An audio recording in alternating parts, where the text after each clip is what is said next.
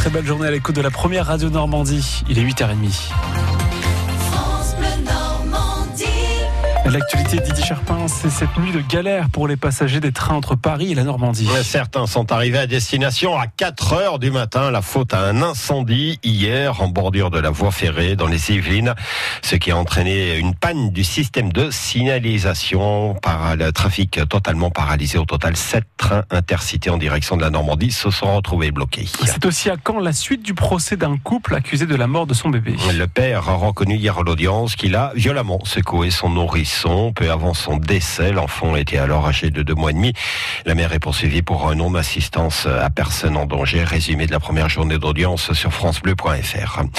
Elle gagne du terrain. Elle s'approche de notre région. Cette fameuse canicule qui assomme la France depuis le début de la semaine. 78 départements désormais en alerte de niveau orange. En Normandie, seul l'Orne se situe un cran en dessous, niveau jaune, avec des températures qui vont quand même largement dépasser euh, les 30 degrés dans la journée. On voit ça à la fin de ce journal avec vous, François. En attendant, les hôpitaux, les services d'urgence risquent à leur tour de faire face à une plus grande sollicitation. Comme ça s'est vu euh, depuis quelques jours en France, Jérôme Salomon est le directeur général de la santé. Ce qui m'inquiète aujourd'hui, c'est que le recours aux soins commence à augmenter, le nombre d'appels au SAMU, le nombre d'appels aux services d'urgence, le recours au SAU, au service d'accueil des urgences, ainsi que euh, le nombre de signalements d'épisodes de, malaise. Donc on voit bien qu'on commence à avoir un impact de la chaleur. Et puis bien sûr qu'il y a un facteur durée de l'épisode et on voit bien que cet épisode est long. Donc on s'attend à un impact sanitaire significatif qui sera potentiellement décalé. Et on le sait, cette canicule a bouleversé le calendrier scolaire dans les collèges avec le report du brevet décalé à la semaine prochaine au lieu d'aujourd'hui et demain.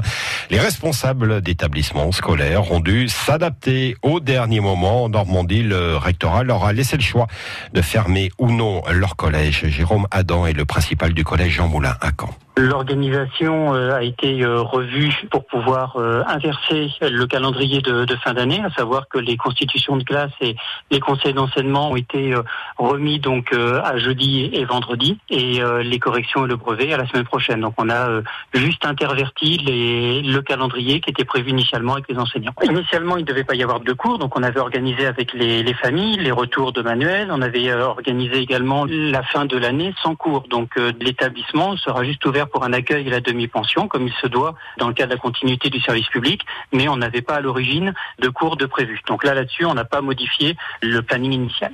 Et conséquence, beaucoup de collégiens déjà en vacances. Euh, soulignons aussi ce joli titre obtenu hier par une commune de Normandie. Saint-Valahougue, désigné village préféré des Français. C'était dans l'émission de France 3, première distinction du genre pour une commune dans la région. Et rappelons que Barfleur, village voisin, village voisin, pardon, avait obtenu la troisième place il y a quelques années. À Didier Alisieux, les victimes des inondations attendent la déclaration de catastrophe naturelle. Le nettoyage se poursuit après la crue de la rivière Sirieux. C'était dans la nuit de lundi à mardi lors des violents orages qui ont frappé la région. Près de 130 habitations touchées et sur place, une belle solidarité qui commence à se mettre en place également. C'est notre plus de l'info. Il est signé Marcelin Robin. Alors attends, ah, allez on y va Autour de la maison de Claire, c'est l'effervescence. Certains déplacent des meubles, d'autres vident des étagères, des amis, des voisins, de la famille. Voilà de quoi remonter le moral de cette infirmière qui se retrouve sans toit. J'ai cette chance d'avoir plein d'amis, d'avoir des parents et euh, des oncles Je vis comme ça, hein. c'est grâce à l'aide des gens, aux voisins qui sont super. J'avais plus d'électricité hier. Euh, qu'est-ce que je peux vous faire? Eh ben, Ils ont été de mettre des choses au frais, enfin voilà, l'électricité, enfin une entraide. Ça, c'est sympa, ça. Isabelle passe le karcher sur la terrasse pour enlever la boue au sol. C'est normal, euh, entre amis, il faut s'aider, et puis euh, c'était normal que je sois là aujourd'hui. Surtout pour elle, il y a des souvenirs, il y a plein de choses que, qu'on a, des souvenirs, tout ça, donc c'est irremplaçable, ça. À l'intérieur de la maison, Nicole, la mère de Claire, nettoie le frigo, un des rares appareils électroménagers encore en bon état. On est là pour aider, mais c'est surtout que ça va être long. Le temps de récupérer euh, tout, tous les meubles, tout le bas des meubles, tout est trempé.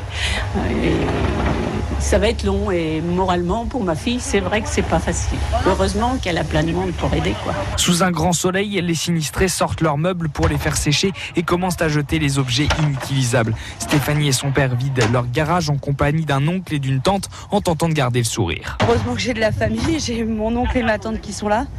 Euh, qui nous aident depuis qu'on a été inondés. Et puis j'ai quelques amis qui viennent, mais euh, fait avec euh, nos petits bras, euh, moyen du bord. On n'a pas le choix, on peut rien faire contre l'eau, donc on n'a pas le choix d'avoir le sourire et de, de serrer les dents pour continuer à avancer. Et quand vient l'heure de manger, la tante Chantal rigole aux éclats. On se débrouille. C'est pas la nourriture, hein, quand on se croûte au, au pâté, ça nous suffit. Nous, on n'est pas.